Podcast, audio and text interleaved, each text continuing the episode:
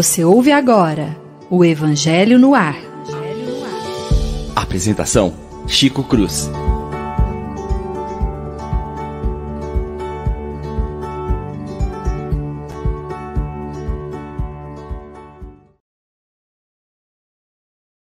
Muito bom dia, meus prezados e queridos rádio ouvintes da nossa rádio Idefran.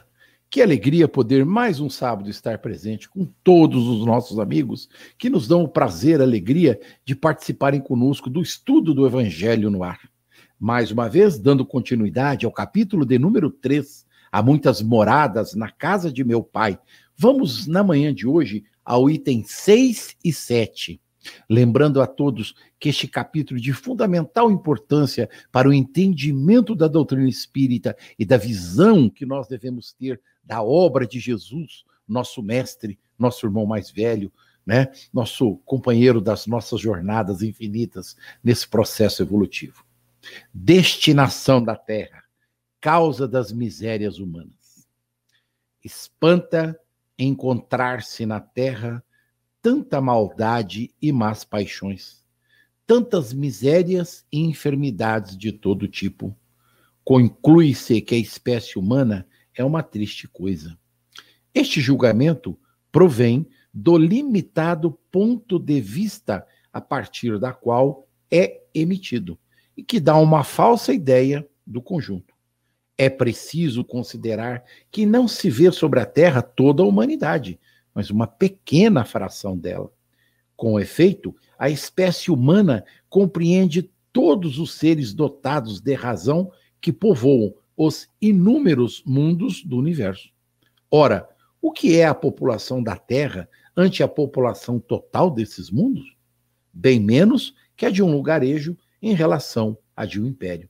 A situação material e moral da humanidade terrena nada mais tem de surpreendente se se levar em conta a destinação da terra e a natureza dos que a habitam. E permitam-me, os queridos amigos, de fazer aqui um pequeno levantamento, vamos dizer assim, é, daquilo que nós temos observado, nós temos vivido ao longo do estudo do Evangelho segundo o Espiritismo. Nós já sabemos que a nossa humanidade vem há cerca de 100 mil anos se desenvolvendo na Terra. Mas somente há pouco mais de 15 ou 16 mil anos nós nos tornamos civilização como a conhecemos hoje. Os primeiros indícios civilizatórios na China, na Índia, na Pérsia Antiga e no Egito nos dão conta de como nós é, traçamos o nosso processo evolutivo ao longo desses 13 mil anos pequena fração de tempo. Olha, sou capaz de apostar que não vale nenhum segundo junto àquele período de tempo que nos, é, nos possibilita um crescimento ao longo do nosso desenvolvimento evolutivo. E nesse período, nós evoluímos muito. Como diz um amigo nosso, muito chegado, esta é a melhor versão que nós temos da humanidade. Nossa, esta é a melhor versão? Então nós estamos lascados, como diz o outro. Mas é verdade, nós já temos alcançados alto índices de intelectualidade. Nós temos conhecimentos de coisas que antigamente não tínhamos. Hoje estamos lutando para estreitar os laços de moral e ética entre as sociedades.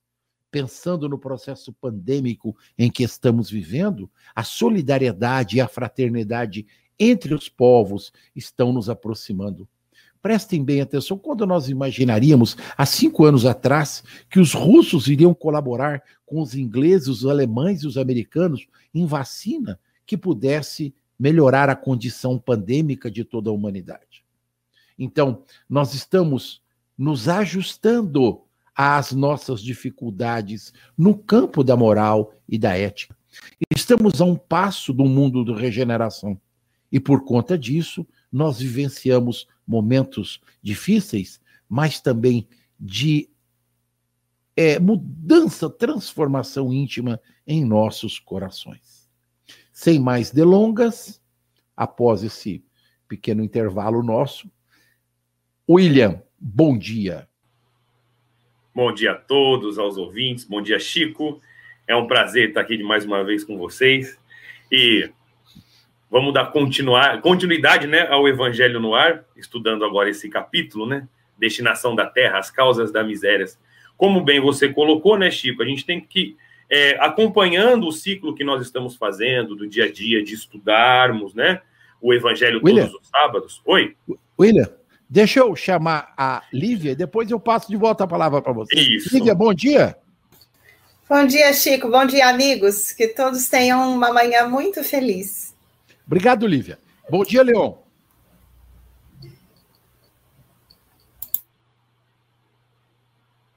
Liga, liga, liga, liga o som. som. Liga o som aí, Leon.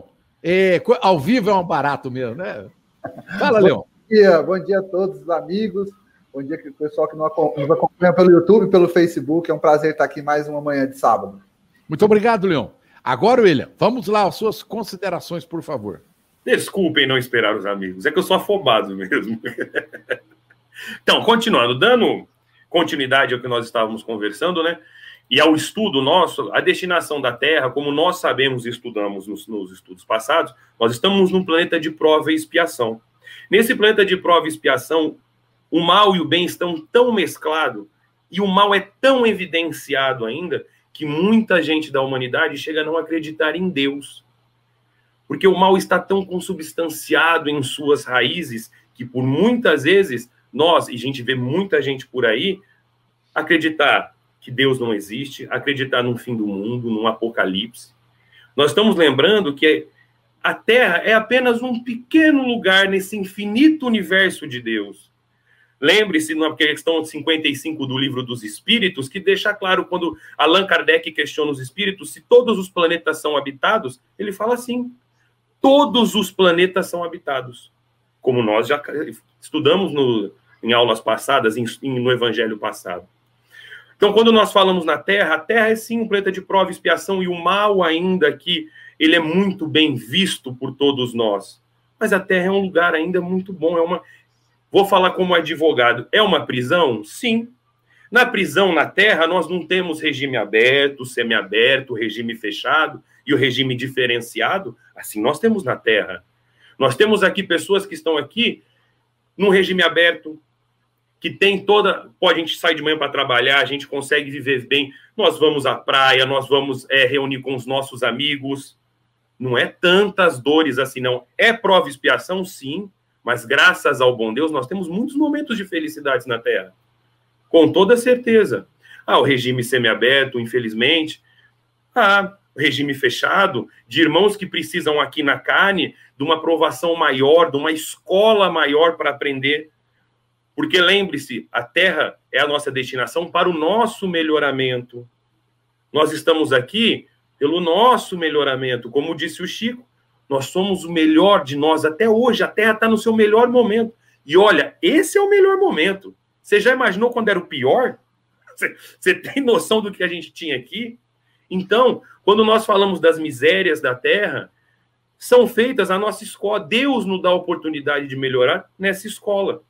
Por isso que é tão importante que nós mantenhamos a fé em Deus. Acreditar que o estado pandêmico vai passar? É claro que vai. Estamos ali, ó, porta a porta com a regeneração. Concorda comigo, Lívia?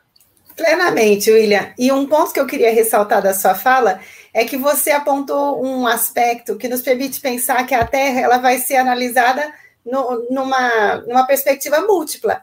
A semana passada nós falamos em Terra como educandário, como escola. Hoje você apontou um outro aspecto, em alguns aspectos, ela pode parecer espiritualmente uma penitenciária.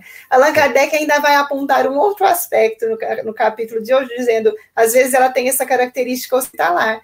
Porque para aquelas, aqueles espíritos que precisamos medicar as feridas da alma, ela é o campo de serviço que vai nos ajudar a fazer essa cura do espírito. Para os que precisamos reparar os erros cometidos, ela tem essa característica que você apontou. E para todos nós, de um modo geral, é o educandário, que nos vai habilitar a maiores planos de crescimento. Então, a destinação da Terra é o progresso e a felicidade. E um outro ponto que você colocou, que me parece muitíssimo interessante, tenho certeza que é, é de que, às vezes, é, quando nós analisamos as misérias humanas, nós temos a impressão que a Terra não tem jeito, nem que o homem tem solução. Mas, na verdade, é um olhar unilateral, porque se nós olharmos só para o lado das fraquezas, dos enganos, dos equívocos, nós temos a impressão que o panorama geral da Terra é assim. Mas essa mesma Terra que apresenta elementos de dissonância, de conflito, de dificuldade, é a que nos dá os grandes exemplos de generosidade, de vitória no bem, de pessoas que são fraternas, que são solidárias. Daí, se nós quisermos fazer uma boa análise sobre este educandário, sobre essa escola, sobre esse hospital, tem mil maneiras, mil prismas sobre o qual nós poderemos analisar a Terra, nós não podemos nos fixar num único ponto, senão nós faríamos uma leitura errada. Se nós olhássemos somente naqueles que fazem o mal, nós vamos tomar aquilo pela realidade de todos, o que não é verdade. Nós Perfeito. também vemos grandes elementos já mostrando que o bem coexiste com ainda esses desacertos que vão gradativamente ser corrigidos. Muito é interessante bem, a reflexão é, que é o Chico assim, você fez. É bem assim mesmo, perfeito. Só lembrando uma coisa antes do Leão entrar. Uma, é tão importante o que você falou que nós temos tanto uma má inclinação ainda que nós sempre procuramos as notícias más. Poucas pessoas procuram as notícias boas. Por isso nós temos a impressão, só assim, nós temos a impressão que o bem ele é uma exceção, porque como se fala tanto e se foca tanto nos prismas enganosos e difíceis, nós temos a impressão que essa que esse é o padrão de todas as criaturas. Mas e aquelas que estão tentando viver diferente, que estão consumindo outras notícias, que estão fazendo outras ações? Elas também devem ser consideradas nesse cenário chamado Terra. Aí, historicamente, agora eu vou pegar o que o Chico disse, só para antes de passar para o Leon. Nós vamos entender que nós conseguimos perceber o progresso da Terra quando nós deslocamos o olhar do presente e voltamos para o passado. É. Aí nós vemos quanto se progrediu na ciência, na, na, no campo intelectual, no campo técnico, tecnológico. Moral, moral, moral. Moral, moral das moral, relações, no campo social, psicológico, filosófico, médico. Então, é, de vez em quando nós precisamos deslocar o olhar para uma análise mais de longo prazo e veremos quanto já foi possível fazer, o que nos permite pensar quanto ainda faremos. Muito. Leão. Pessoal, engraçado que a gente vai conversando e na, na, estrutura do capítulo, pela mensagem que a gente ia começar a falar, eu tinha uma fala encaminhada. Mas aí a Lívia veio falar dessa realidade, dessa forma de olhar, né? De, de olhar a vida novamente. Porque a gente vê uma humanidade, principalmente no período pandêmico, olhando a vida com um prisma sempre pejorativo, sempre como se as coisas estivessem degradando o mundo. Olha que mundo que nós vivemos, olha onde nós estamos. E a gente começa a treinar o nosso olhar de uma forma muito fixa, achando que tudo aquilo ali, que a vida se resume a esse momento. E essa nova forma de olhar, né, esse tirar do piloto automático, a gente. Uh, e olha, eu vou entrar numa seara aqui que o Chico é especialista, né? Tem muita gente vivendo no, no, no piloto automático. E isso está dando, está enchendo os consultórios de psiquiatria e psicologia. A pessoa tem as mesmas rotinas. Eu recebi de uma colega, ela é uma grande amiga, a Bruna, vou citar o nome, colega de trabalho, que ela tem nanismo e ossos de vidro. Então ela tem um grupo de risco, não pode trabalhar, minha colega de trabalho fica em casa trabalhando, e ela mostrou um videozinho para mim. O videozinho dela é ela da cama para o computador no home office, acabou o expediente, ela volta para a cama, para o sofá, é sofá, cama e cadeira do home office. E ela falou assim: poxa, eu, quando eu percebi, já era quarta ou quinta semana que eu estava nesse ciclo, andando em dois cômodos da minha casa. Eu falei, peraí, o que está acontecendo? E ela percebeu disso. Para a gente poder perceber essa terra de uma forma diferente, há uma forma da gente exercitar e tirar a nossa vida do piloto automático.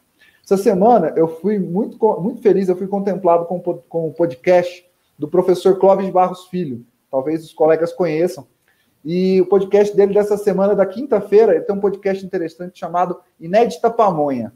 E ele faz uma menção a outro filósofo, talvez o pessoal conheça, um filósofo que ele fala sobre, na verdade, um filósofo francês. Ele só modificou a metáfora. Inédito por quê? No exemplo dele, quando você está com uma vontade, um desejo muito grande, a primeira pamonha, como ele dá o exemplo, era uma Madeleine, era francesa a ideia. Tem um sabor único. A segunda, a terceira, a quarta já não é a mesma coisa. Quantas vezes a gente está fazendo, e isso é um exercício que ele provoca, qual foi a última vez que a gente fez alguma coisa pela primeira vez? E com a pandemia está muito mais raro ainda. A gente tem que procurar nesse cosmo que ficou ainda menor, coisas novas para fazer. Formas novas de enxergar o mundo, nesse mundo que a gente sabe que nos parece tão violento, parece uma terra tão degradada, e ela pode ser diferente. Então, fechando esse, esse raciocínio, e baseado nesse no que ele falou no podcast, ele falou em maravilhamento. Eu vou juntar com a fala com o que o William falou. O William falou assim: nós temos praias maravilhosas, nós temos cidades lindas, nós temos culturas maravilhosas para conhecer. Ele falou assim: eu concordo, realmente nós temos. Mas que tal a gente exercitar um maravilhamento cotidiano? Porque às vezes o caminho de ida até a padaria, até o mercado, ou o caminho que você leva para o cachorro dar uma volta, você nunca percebeu ele com outro. Você já sentiu, e aí ele faz uma menção a outro, que outra pessoa que eu adoro, a Monja Cohen, que escreveu um livro com ele. Você já sentiu o pé no chão hoje? Você já sentiu o ar nos seus pulmões? É uma forma de perceber essa oportunidade, essa visão da Terra de uma forma diferente. É. A gente nem percebe que está pondo os pés no chão. É. Olha como essa Terra é uma oportunidade tão ampla e às vezes a gente se limita. A gente é. acha que é tudo de ruim que está acontecendo. É. Leon, vou te interromper de novo, mas é porque você me lembrou um texto que eu adoro. Quando eu li, eu sou apaixonada. Helen Keller escreveu um texto uma vez que ela deu o título Três Dias para Ver, que para mim é um dos mais lindos que eu já li na minha vida.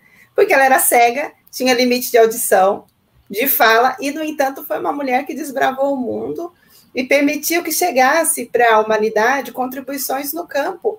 É, da, da, superação das dificuldades auditivas, dificuldades. Neurolinguística. É, é, em mil, mil caminhos. Foi uma mulher que deu uma grande contribuição para a humanidade. E ela começa o texto dela dizendo assim: olha. É, às vezes eu escuto minhas amigas, eu pergunto para elas o que, que você viu hoje de interessante, e ela diz nada, as amigas dizem nada, ela fala, e ela ficava pensando como alguém que tem o dom dos olhos, que tem a capacidade de ver tantas coisas, pode não ter visto nada de interessante ao longo do dia. E ela então dizia assim: se eu tivesse só três dias para ver, eu faria um tanto de coisa que eu não tenho podido por pela falta de visão, que ela só faz contato. Então, ela enumera que ela iria andar pelo Central Park, pegar as folhas na mão, ir aos museus ver com os olhos o que ela via com a palma da mão, que ela ia ver as crianças cuja face, as filhos das amigas que ela sempre via tocando com as pontas dos dedos, e que ela ia se encantar com o maravilhamento do mundo que ela já se encantava com as pontas das mãos. Então ela dizia, dizia se eu tivesse só três dias para ver, eu ia dedicar a absorver o máximo de coisas que eu pudesse ver. Então você falou de maravilhamento, de fato isso é um novo olhar sobre as coisas, sobre o outro e sobre nós mesmos. Vou entrar, vou cortar vocês três. É, eu queria fazer uma reflexão, porque aqui também diz assim, que é pequenina a fração dos seres humanos que estão sobre a Terra. E nós sabemos que um terço da humanidade está encarnada, os outros dois terços estão desencarnados. E nós vivemos num mundo de vibração, de pensamento.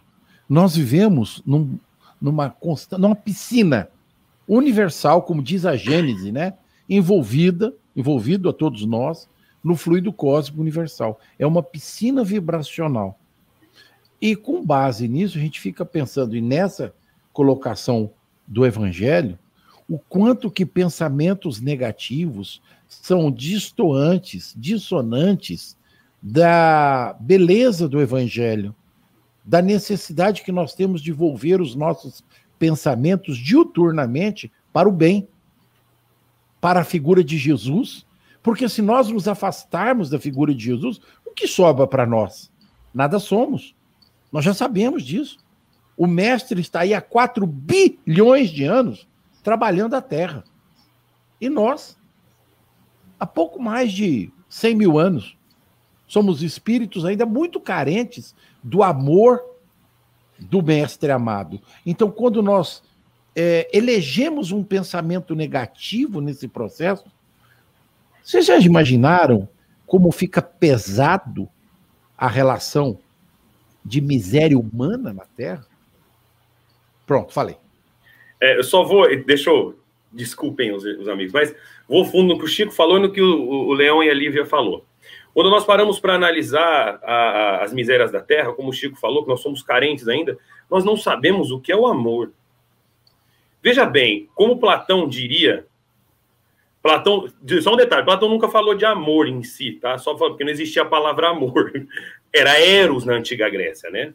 Amor é eros. E o amor que o Platão coloca, eros, é o amor daquilo que eu não tenho, do que eu não posso conseguir. Aquilo que eu consigo, eu já não tenho mais amor. A humanidade é assim. Por isso que o amor é platônico. A humanidade é assim. Quando eu estou desempregado, eu quero ardentemente um emprego. Eu consigo um emprego, eu quero ardentemente um feriado. Eu quero meu salário, eu quero férias. Eu não aguento mais. É bem Isso assim é, mesmo, né? Essa é, é a assim. humanidade. Eu desejo carro zero quilômetro. Eu vou lá, eu compro o carro zero quilômetro. Eu quero outro. Esse já não me serve mais. Eu tenho. Nós somos singelos demais. Celular, celular. Celular. Eu quero trocar de celular todo mês, todo ano. Eu quero um celular de 12 mil reais, porque ele é bom, porque ele faz a mesma coisa que o meu faz. Liga igual o telefone da minha avó ligava, mas eu quero um de 12 mil reais, porque ele tem um botãozinho atrás a mais, e o meu não tem. Nós ainda não sabemos amar. Nós queremos o que é aquilo que nós não podemos ter. Quando eu tenho, eu não quero mais. Não me interessa mais. Veja uma criança. Você, eu vou ser pai daqui uns meses, se Deus quiser. Eu, mas eu vejo isso na família. Eu fui assim eu quero um, um iPhone 11, eu quero um PlayStation 5. Dê para a criança e conte um ano. Ela já não vai ter mais o amor daquele PlayStation, ela não vai ter mais o amor naquele celular. E somos assim crianças. Nós queremos aquilo que nós não temos, nem sabemos o porquê. Porque as misérias da terra não é porque a terra é a terra, é porque as maledicências da humanidade, o orgulho, o egoísmo, a vaidade, estão ainda inata em nós, em nossa alma, em nosso espírito. E é por isso que aqui é um educandário, é uma prisão, é uma escola, para que nós possamos parar com essas e aprender a amar, que nós a não miséria, sabemos. A miséria, William, não é quando ele diz aqui miséria humana, a gente precisa entender que a, a, o invertido da palavra é o humano miserável. Na realidade, somos nós, nós que trazemos a, a miséria. Porque Essas carências espirituais, né? Isso. Porque se nós formos analisar no sentido real de miséria, que aqui vai estar associado aos sofrimentos humanos, nós poderíamos também fazer uma outra leitura. Aquele que é carente de alguma coisa, no caso aqui, carente das virtudes divinas, porque ainda não as cultivou. Então, alguma coisa exterioriza da nossa realidade. Como Chico disse, se nós cultivarmos somente os pensamentos negativos ou darmos vazão às atitudes equívocas, nós não viveremos o bem-estar decorrente das boas atitudes e dos bons pensamentos, Isso. como humanidade. Exatamente, Mas desde exatamente. que se adote uma nova prática, nós vamos ver satisfações decorrentes dessa prática emocional, satisfações decorrentes dessa prática concreta do dia a dia. Por isso, a doutrina espírita é um convite à autotransformação. Ela nos esclarece para que nós venhamos a nos beneficiar desses recursos. E o mais interessante de tudo, à medida que o, William falava, eu pensava num, num ponto que é, se destaca do, do texto que está sendo analisado hoje, é que a doutrina espírita nos, não, não nos leva a uma, uma atitude de tapar os olhos diante das dificuldades ou de somente considerar as facilidades ela nos ajuda a analisar com coerência as coisas.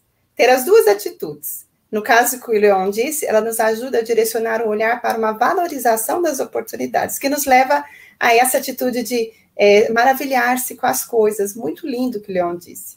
Quando nós vamos olhando o que já conseguimos, as bênçãos que já tem, os quadros que já são positivos, nós nos encantamos com isso. Essa é, dá-nos uma satisfação.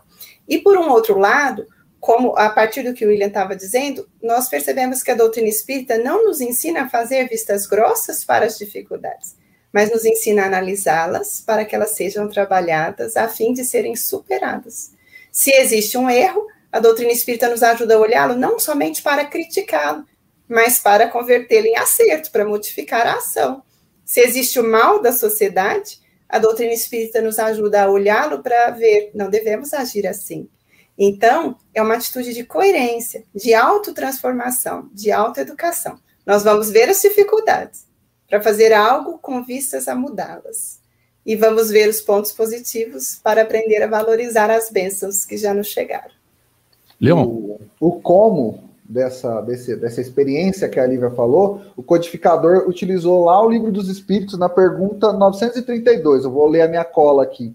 Por que, que o mundo Tão a miúde tem a influência dos maus sobre, uh, sobrepuja dos bons. E a resposta é por fraqueza dos bons. Os maus são intrigantes, audaciosos e os bons tímidos. Quando estes o quiserem, preponderarão. Essa, leitura, essa pergunta 932 do Livro dos Espíritos é um convite para a gente. E o, livro, o Evangelho segundo o Espiritismo, mais para frente, vai dizer que para fazer o bem, você precisa sair da sua zona de conforto. Para fazer o mal, basta ficar omisso. Né? Então, o codificador ele dá a receita para a gente. A gente precisa procurar o caminho do bem. E, com certeza, o Chico falou, essa piscina vibracional que a gente está, tem muita atmosfera ali, tem muita temperatura diferente, condições de pressão e temperatura diferentes. A árvore começa a dar fruto, o que vai acontecer? Pedra. As que dão mais frutos vão ser as mais apedrejadas. E aí a gente precisa buscar no nosso olhar o que, que nos faz continuar. Qual o propósito, o propósito que nos faz continuar? Porque se a gente continuar, se a gente se apequenar na primeira intempérie, a gente não progride. Imagina, eu vou usar um exemplo cotidiano agora, o padre Júlio Lancelotti está fazendo um trabalho espetacular em São Paulo, servindo, é alimento, servindo alimento para as pessoas na crise pandêmica. Ele levou tantas pessoas, ele conseguiu unir pessoas. É, eu, eu acho interessante que tem um apresentador de TV, o João Gordo, que era vocalista de uma banda de rock e que é um dos entusiastas do projeto, que está lá servindo, alimentando as pessoas. O padre recebeu uma crítica pesada da primeira-dama do Estado de São Paulo anteontem, falando: olha, imagina se a gente tira um prato de comida do padre, quanto que ele vai gritar? Peraí, e olha que ela está na pastoral da assistência social do Estado. É difícil, eu acabei entrando numa seara perigosa que é a crítica, o julgamento. Mas, gente, olha o que o trabalho, olha a coragem de um padre de mais de 70 anos que está indo para a rua desde o primeiro dia da pandemia servir comida para as pessoas. Você acha que isso não é um exemplo claro daquilo que o Kardec falou, de superar o, o, o, a omissão, de mostrar a força do bem, independente de que forma que o mal possa atingir? Ele podia estar tá só pregando na paróquia dele, não. O padre Júlio Lancelotti foi para a rua e aplicou a caridade. Então vamos ficar com o exemplo do padre, não com a, com a pedrada que ele levou. Olha que o, o amor, Leon, a questão é do amor. Jesus diz que nós devemos amar incondicionalmente. O que o padre Lancelotti faz é amor. Ele é, se apaga para que Jesus viva na sua obra. Ele se apaga para que o amor do mestre se transforme em serventia para o próximo, serviço de amor em benefício dos nossos irmãos necessitados. Eu vou pegar a sua fala do padre Lancelotti, me permitam, é, nós temos conhecimento que aqui em Franca, muitos companheiros de doutrina têm continuado a fazer o trabalho de assistência que vinham fazendo. É, grupos que trabalham levando alimento de uma maneira ou de outra para uma quantidade enorme de famílias. Então, veja, é, o que nós precisamos, como você muito bem colocou, é nos lembrarmos de que o bem só poderá superar o mal se ele se posicionar como bem. Se os homens se posicionarem a favor do amor. Trabalhando, claro, nós precisamos nos apagar egoicamente para que isso aconteça. Existem obstáculos em nossas existências? Está aí um grande obstáculo. Mas ele vai se tornar um problema? Nós vamos deixar que ele se torne um problema nas nossas existências? Não. Jesus nunca se abalou por causa de problemas, de, perdão, de obstáculos. E nunca criou problemas, pelo contrário, o que ele fez foi sempre é, procurar destruir os obstáculos e mostrar o caminho do amor que nós devemos seguir. Vocês vão me permitir, nesse momento, fazer uma interrupção para ler o item 7, que é a continuação aqui, para que a gente possa prosseguir nos nossos pensamentos. Ele diz assim no Evangelho: far-se-ia uma ideia muito falsa dos habitantes de uma grande cidade se fossem julgados pela população de bairros ínfimos e sórdidos. Num hospício só se vêem doentes ou estropiados. Num presídio vêm-se todas as torpezas, todos os vícios reunidos. Nas regiões insalubres, a maioria dos habitantes são pálidos, fracos e necessitados.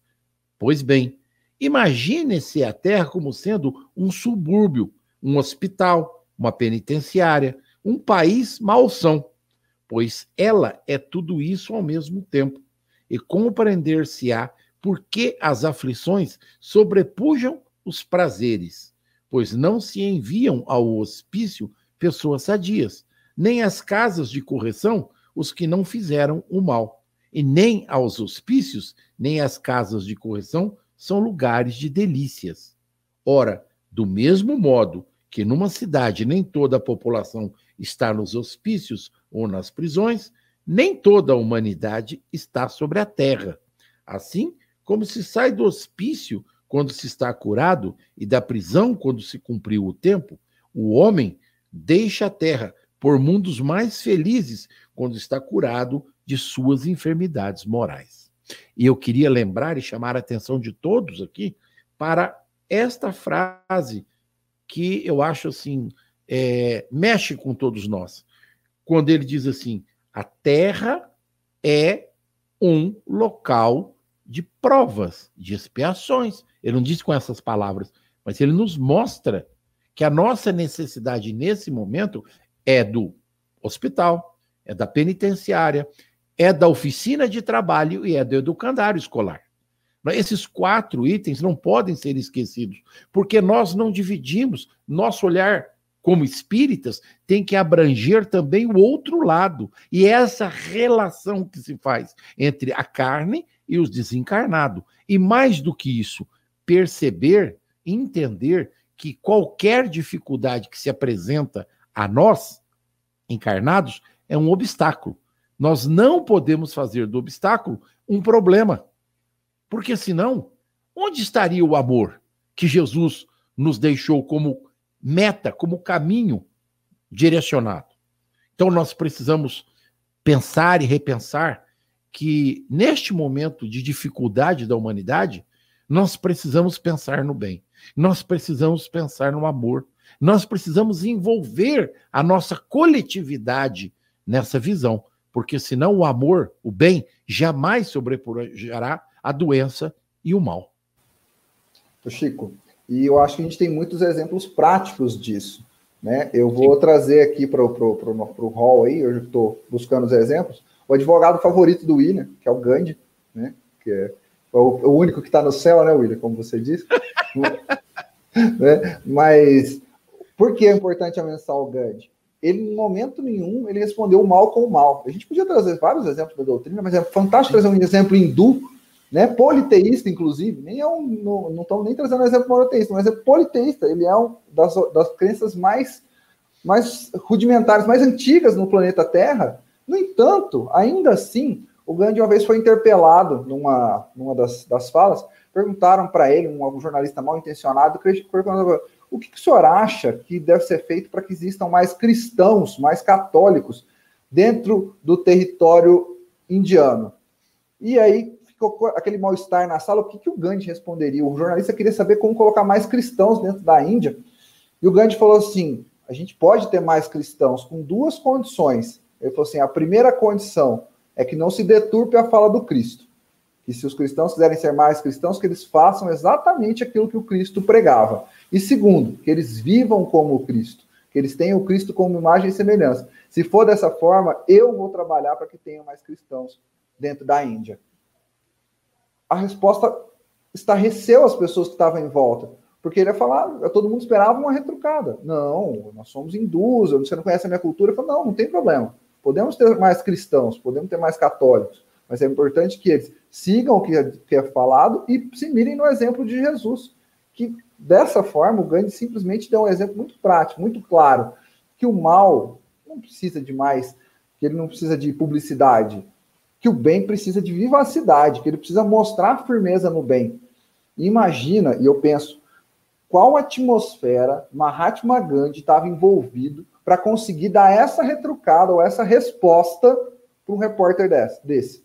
Porque qualquer um de nós que é ferido no, no, nos seus aspectos íntimos, na família, na, na religião, e tem coisa que, infelizmente, no esporte, no futebol, mas vamos pegar na família e na religião. Qualquer um de nós, a primeira coisa que vem no coração é o sentimento de renda, não, mas com a minha família, não, mas com a minha religião, com a minha casa espírita. E o Mahatma Gandhi, quando ele foi interpelado de uma forma provocativa, como se estivesse desprezando o líder hindu que ele era, ele teve toda a sobriedade. Imagina qual a piscina que ele estava envolvido. E aí, com certeza, ele tinha isso por um longo período, né? Porque ele teve vários momentos de prisão, vários momentos onde ele foi arrastado, interpelado. E ele se manteve firme no propósito dele. É uma capacidade que a firmeza no bem ela é fundamental para aquilo que o Chico falou, e eu, e eu adoro isso, aprendi muito nesse, nos últimos anos com o Chico. Obstáculos não são problemas. Ele, ele ressignifica isso. Jesus não tinha problemas, ele tinha obstáculos e obstáculos você contorna. Problema te limita. Então, é uma das lições que o Evangelho no Ar tem deixado. Eu agradeço ao Chico, e isso para os nossos rádio ouvintes que seja também importante. É um significado novo, que explica muita coisa que a gente tem estudado aqui. É. é quer, quer fazer um comentário, William? Você está aí balangando assim? É, não, eu estava pensando aqui, estava na, então a gente vai é, indo longe, né? E a gente vai captando coisas que a gente já estudou e vai trazendo, né? A gente vê é, nesse momento, a gente estudando a, a, as nossas provas e expiações na Terra, nós só estamos nesse momento exatamente pelas más inclinações que nós temos. Quando você fala de Gandhi, meu Deus, um, para mim, como eu te falo, o melhor advogado, né? Porque esse eu tenho certeza que está bem que os outros. Mas tudo bem, isso não é ao, ao caso, né? Mas a, a, gente vai seguindo. A questão que eu penso, por assim, nós já imaginou se nós somos seres sociais, necessitamos um dos outros, vivemos em sociedade. Na Terra, como tá, estamos no Evangelho, estão todos que necessitam, estão nas mesmas faixas, na maioria da mesma faixa vibracional que a nossa. Então, ainda o mal também penetra na gente. Se nós estamos aqui, na casa de correção, ou na penitenciária, ou na escola, é porque nós assim necessitamos. Já imaginou se nós já sabêssemos as leis de Deus e as seguíssemos?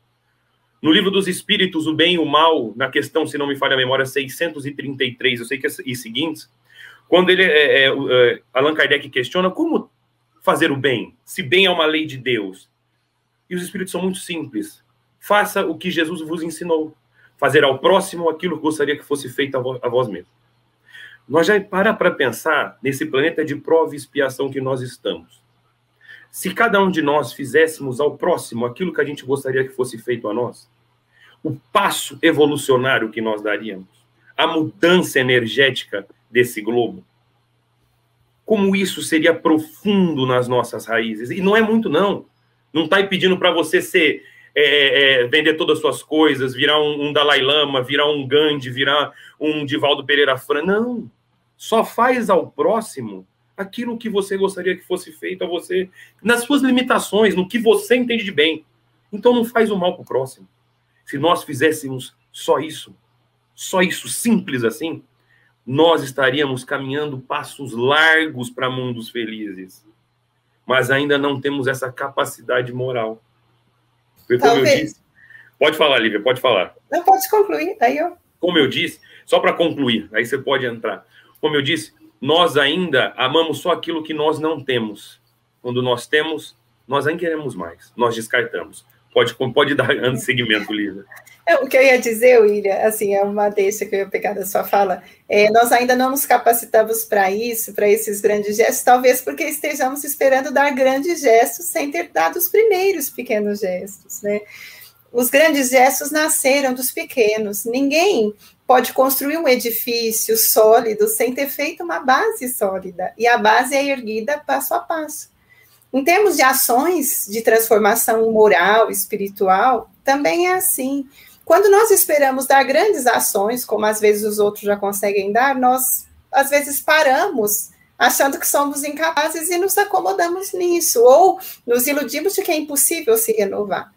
Mas se nós fizermos exatamente o que você disse muito bem, Faça algo na, no que é possível fazer. Não como Gandhi, não como Cristo, mas nos inspirando nos bons exemplos deles. Então, Jesus é o que nós estamos estudando hoje. O Evangelho segundo o Espiritismo não é um outro evangelho, não é um evangelho inovador, ele é o evangelho do Cristo. A doutrina espírita toda se assenta na proposta do Cristo e vem nos lembrar que as atitudes de renovação começam em pequenos gestos, dentro da nossa casa, no nosso ambiente de trabalho, na maneira como nós encaramos o outro. Então, o mais lindo que Jesus faz por nós, tudo nele é extraordinário, mas existe um ponto que sempre me chama atenção. A proposta dele nos ajuda a olhar diferente a vida, a valorizá-la, mas nos ajuda a olhar diferente o outro, a valorizá-lo, e a olhar diferente para nós mesmos, valorizando a nós mesmos. Então, o que Jesus nos deixou, que nós encontramos no seu evangelho, são propostas que vão sendo aplicadas lentamente, às vezes com mais facilidade, às vezes com menos, mas que no seu no seu exercício nós vamos vendo as melhorias que vão se refletindo em comunidade, porque primeiro reflete em mim como indivíduo, depois em mim como parte de uma comunidade, em nós como uma comunidade. Então, é, nós podemos almejar os grandes gestos e as grandes conquistas, mas nos permitindo ir ao encontro delas a partir das pequenas, das imediatas, das acessíveis. É. Eu, eu sou obrigado, né, Lívia, a concordar em gênero, número e grau. Mas não posso deixar de tocar nesse assunto, porque eu acho ele essencial, até por conta, como diz o Leão, da profissão. Gente, você que está nos ouvindo, olhe para dentro do seu lar. Verifique quem são aquelas pessoas que ali estão, que convivem diariamente com você e necessitam do seu olhar de amor, da sua compreensão, da sua tolerância. Verifique o que você pode fazer com um pequeno gesto de amor dentro da sua casa. Foi isso que a Lívia quis dizer. Eu vou explicitar com todas as letras para deixar bem claro. Tem muita gente que quer fazer o bem fora de casa. Mas como está lá no Evangelho, dentro é um verdadeiro tirano. Não é assim que funciona. Pequenas ações são feitas no lar. São gestos de amor com a esposa, com o esposo, com os filhos, com os netos, com os irmãos, com os pais velhos. Quando um pai ou uma mãe não pode mais é, tomar conta de sua vida, quantos são relegados a lares, asilos ou ainda irmãos que empurram o pai ou a mãe para um único irmão, uma única irmã tomar conta e abandonam aquela irmã no processo com o pai, com a mãe, sem nunca mais nem olhar ah, mas vai na igreja todo dia, vai no centro espírita todo dia, quer fazer cesta básica para os outros, quer fazer sopa para os outros, mas não faz nem dentro de casa com o próprio pai, com a própria mãe. Quantas criaturas agem desta maneira? Então, quando a Lívia diz, vamos fazer em casa, vamos dar pequenos passos, esses são os pequenos passos. Olhai para o teu próximo mais próximo de ti que é aquele que normalmente dorme no mesmo quarto e na mesma cama com você. Essa é uma questão que nós vamos pensar, refletir. O que é que eu estou fazendo pela minha família? Porque a família é o cadinho de amor onde os espíritos degladiados. Não é isso, Leão? É, Chico, é, eu vou caiu. pegar uma. Não, eu tô aqui. Leão, voltou? Aí, tá me ouvindo? Tô me ouvindo, pessoal? Todo mundo? Sim. Beleza? Eu vou pegar uma palestra do, do, do Divaldo, que eu ouvi algumas vezes, que ela, ele dizia claramente que o próximo mais próximo é aquele próximo que está do teu lado. É um ditado, se não me engano, espanhol, que é bipróximo. Não sei se existe essa palavra, porque o meu espanhol é mais ou menos igual ao meu tailandês, eu não conheço. Mas é o próximo que está do teu lado. O próximo mais próximo é o que está do teu lado certo? E esse próximo ao nosso lado mudou muito, viu, Chico? Isso é um conceito interessante que os nossos, nossos irmãos podem aprender, podem construir com a gente. Já que a gente fala em ressignificar, relacionamentos, casamentos são novos nesse, novo período. Né? Às vezes a gente pode olhar o exemplo dos avós ou dos pais, nós estamos num outro período, o casamento tem um novo significado. A gente pode olhar hoje a relação com os filhos, há um novo significado. Tudo isso dentro do nosso lar, dessa micro sociedade nossa. Então a gente criou um significado novo, a gente precisa entender para praticar essa nova, esse, esse amor ao próximo, é um modelo novo, é um modelo atualizado dentro da minha casa, com as minhas filhas, com os meus filhos, entendeu? É importante a gente colocar esse amor ao próximo dentro do nosso lar, da nossa micro sociedade, é o primeiro êxito, êxito que nós vamos ter. Eu lembro de, um, de, uma, de uma menção que eu recebi essa semana, de um militar que perguntaram para ele o que, que, era a primeira tarefa que ele cumpria no dia, né? Ele falou assim: a primeira coisa que eu faço no meu dia é arrumar minha cama. Eu falei, tanta coisa, pensei que ele ia fazer uma reflexão, que ele ia mandar uma, uma mensagem para a tropa. Falei, não, a primeira coisa que eu faço é arrumar minha cama. Por quê? Porque eu tenho a minha primeira missão cumprida.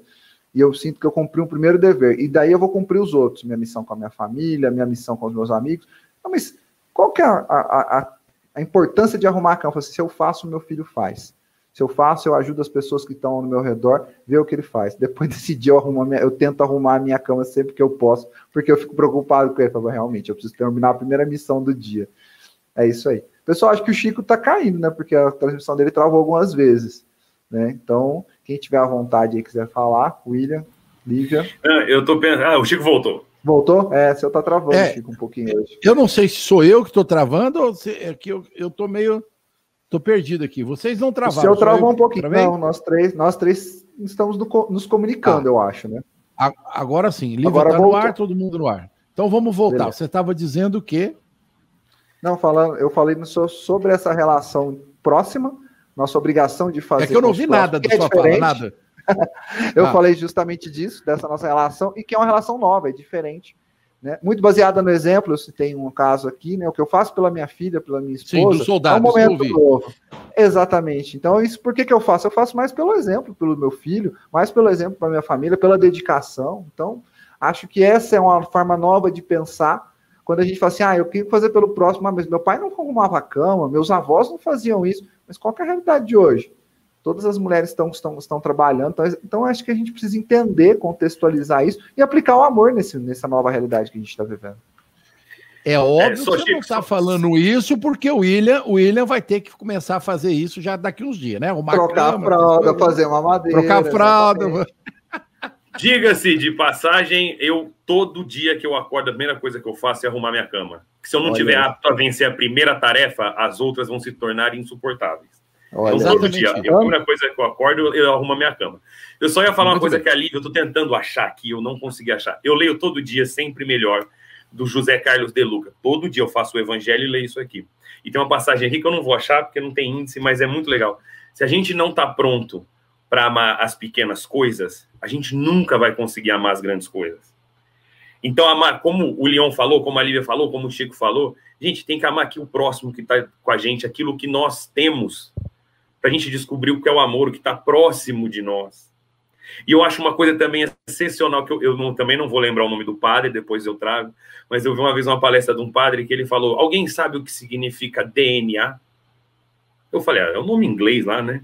Ele falou: Não, DNA significa Deus é nosso autor. Então, nós vamos ser bom, porque o nosso autor é Deus. Todo mundo vai ser bom um dia. Eu achei excepcional um padre falar isso. Vou pôr na minha eu lista achei... isso aí.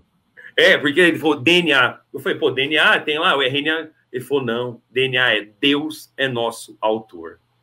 Então nós vamos ser bom. A gente pode estar momentaneamente ruim pelas nossas divergências, mas todo mundo vai ser é. bom. O, o William, Allan Kardec tem nos ajudado a alargar o olhar nesse capítulo exatamente para nós chegarmos a essa compreensão de que o progresso é uma lei, porque o pai é justo e ele quer a felicidade dos filhos. Então, nós operamos junto com Deus. Deus nos ajuda, mas nós precisamos nos ajudar. Por isso, Jesus dizia: ajuda-te, que o céu te ajudará. Vinde a mim, quer dizer, ele está ali para nos ajudar, mas nos pede fazer um movimento de ir buscar as boas coisas. E quando nós todos reflexionávamos em torno do amor, eu me lembrei de uma frase que eu gosto muito e creio que todos que a tenham lido também devem gostar muito pela profundidade e a beleza que ela tem, que é uma frase de Emmanuel que diz assim: O exercício do amor verdadeiro não deve cansar o coração. Amar vale para os dias bons e para os dias menos bons.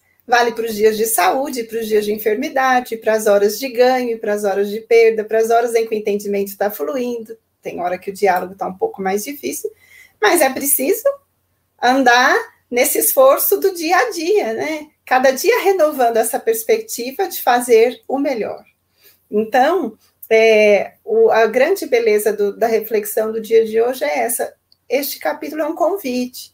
Reflexionar que existem dificuldades, problemas, não podemos fazer vistas grossas para isso, mas isso decorre em função de uma injustiça divina? Não. Deus é justo. Decorre em função, às vezes, da negligência dos filhos. Isso é um fato. Mas se nós deixarmos de é, cultivarmos o que seja negativo para ter, tentar fazer boas iniciativas, nós vamos ver gradativamente a mudança do quadro. Então, que o exercício do amor verdadeiro se repita a cada dia e o nosso coração nunca se canse de procurar exercê-lo. É, eu acho, Lívia, que esse movimento que você está colocando envolve fé, envolve esperança. Exatamente. Exatamente. Jesus, é, Jesus nos deixa claríssimo isso no Evangelho. É, nós somos irmãos, é, nós temos uma relação de cocriação com Deus. O Pai é uno, como é. disse o William. É, a gente precisa entender, nós, nós já chegamos a um ponto nesse processo de discernimento racional da existência, que o evangelho é ponto fundamental de mudança nas nossas atitudes. Sem fé, sem esperança, sem a caridade, sem essas virtudes sublimes que nos envolvem, nós não vamos chegar a lugar nenhum. Nós precisamos estar sempre ligados. Então, da fala do Gandhi, né, até essa sua colocação, veja, não nos interessa é, o credo do outro. Exatamente. O, o princípio tem que ser nosso, é, é interno. Sou eu que tenho que pôr Jesus no coração. Sou eu que preciso me mostrar capacitado para amar o outro. Eu não posso esperar que o outro me ame. Eu preciso amar o próximo. Eu preciso fazer esse esforço. Eu preciso estar capacitado para envolver, para dar o melhor de mim em benefício do outro. E vocês me permitem, eu vou fazer aqui um, falamos do padre Lancelotti, falamos desse outro padre que a gente não lembra, mas eu gostei dessa história do DNA, né? Deus é nosso autor, gostei muito, vou pôr isso no meu livrinho. Eu gosto muito do, do pastor Cláudio, né? Eu ouço muito o YouTube, eu vejo muito as falas dele, e, e vejo como o, o, o, pastor Cláudio, se um dia eu tiver oportunidade, eu quero abraçá-lo pessoalmente, é, tem posto, tem colocado a figura de Jesus na relação com a vida, com os é, irmãos, né, com, com dentro da, da, da igreja, do, do princípio da, da, igreja evangélica, e como é que ele valoriza as ações diárias é, do Cristo dentro das nossas existências e como nós né, devemos valorizar. É, eu estou recebendo aqui uma, uma pergunta. É, é, Chico, é que você está falando aqui Existe ah. um irmão aqui nos comentários, né? Sim. O irmão é. Pai, o irmão Paulo Roberto Maia, que colocou aqui: Bom dia, meu irmão. Sou pastor missionário e aprecio muito a doutrina espírita, pois tenho dons vivos em mim e vejo e escuto muitas coisas inesquecíveis. Tenho estes dons há 30 anos. Como explicar? Ah, é. Primeiramente, obrigado ao nosso irmão é, Paulo, né? Primeiramente, é um prazer é. receber essa pergunta sua, irmão, viu? É, e, e mais que isso, né? A gente fica feliz assim de que um, é um pastor missionário, e nós aqui não temos nenhum problema com questão religiosa, todo mundo sabe disso. É, Paulo, né? Que você falou, Paulo. Paulo. A, a, questão, eu acho assim, é bastante simples, né?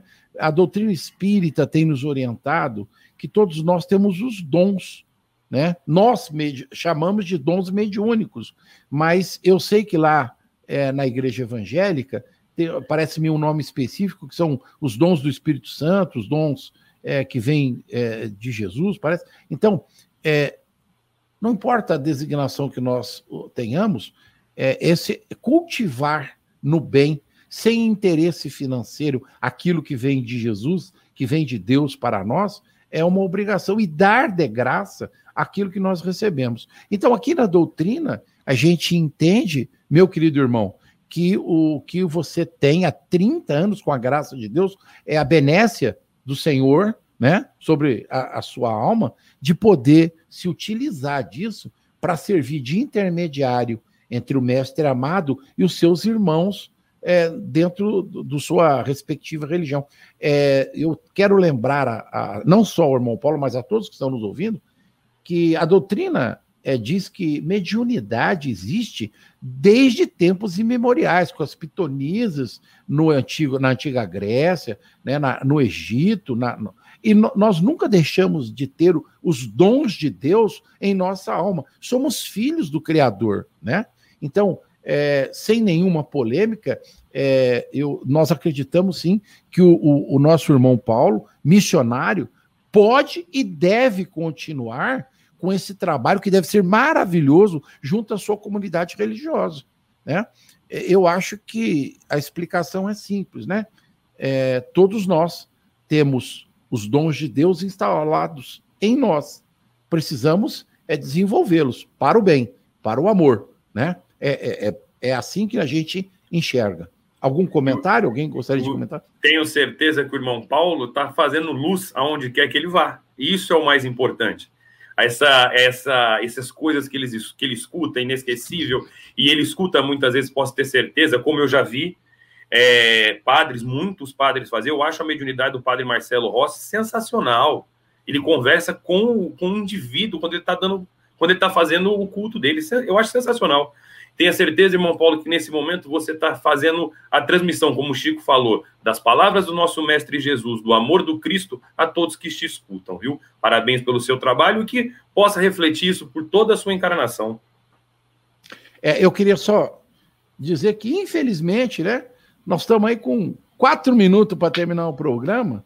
Então, eu já sei, né? Nós já comentamos isso, né?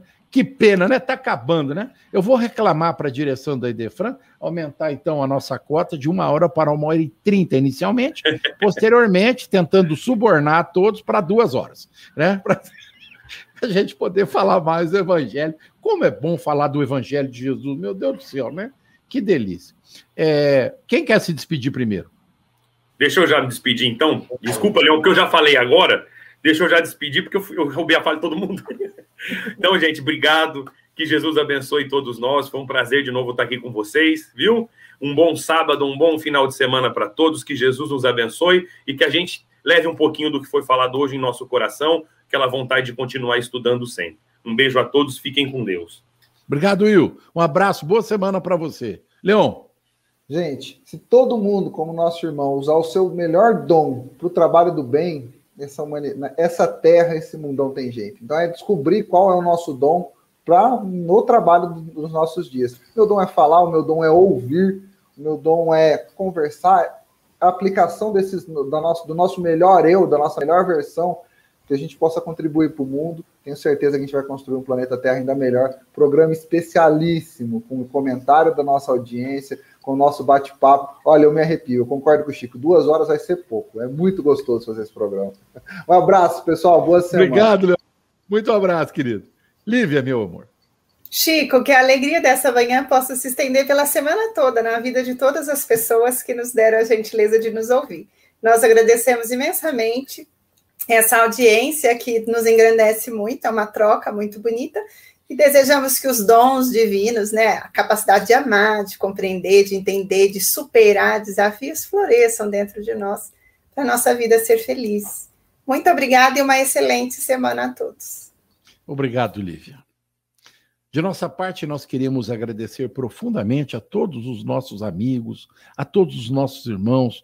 É, a audiência é importante, mas eu acho que a coisa mais importante nesse momento como colocou o, a pergunta do nosso irmão Paulo, pastor missionário, é, serve de esclarecimento a todos aqueles irmãos, pessoas que estão nos ouvindo.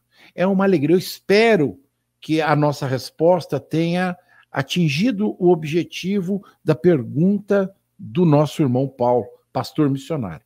É, que ele possa se sentir abraçado, é toda a sua comunidade, é uma alegria, é um prazer é, pela sua audiência e esperamos assim muito mesmo, né, que todos entendam, percebam que o que nós tentamos fazer neste humilde programa é levar a palavra de Jesus comentada, explicada, à luz da doutrina espírita, como a gente está cansado de falar, que não é nada diferente daquilo que está no Evangelho de Jesus, muito pelo contrário, porque nós é, temos assim a certeza de que é, o Cristo é um, Deus é nosso Pai e que todos nós, indistintamente, estamos juntos nesse processo de amor. Pensar no bem, fazer o bem, acolher as pessoas no bem, é o amor de Deus em nossas almas. É Jesus no coração. Eu gosto muito de uma metáfora, né? E vou repeti-la. Nós no remo do barco e Jesus pilotando o nosso barquinho. Com ele, alcançaremos o objetivo maior de nossas almas. Um abraço a todos. Uma boa semana. Muito obrigado. A Rádio Idefran apresentou o Evangelho no Ar. O Evangelho no Ar.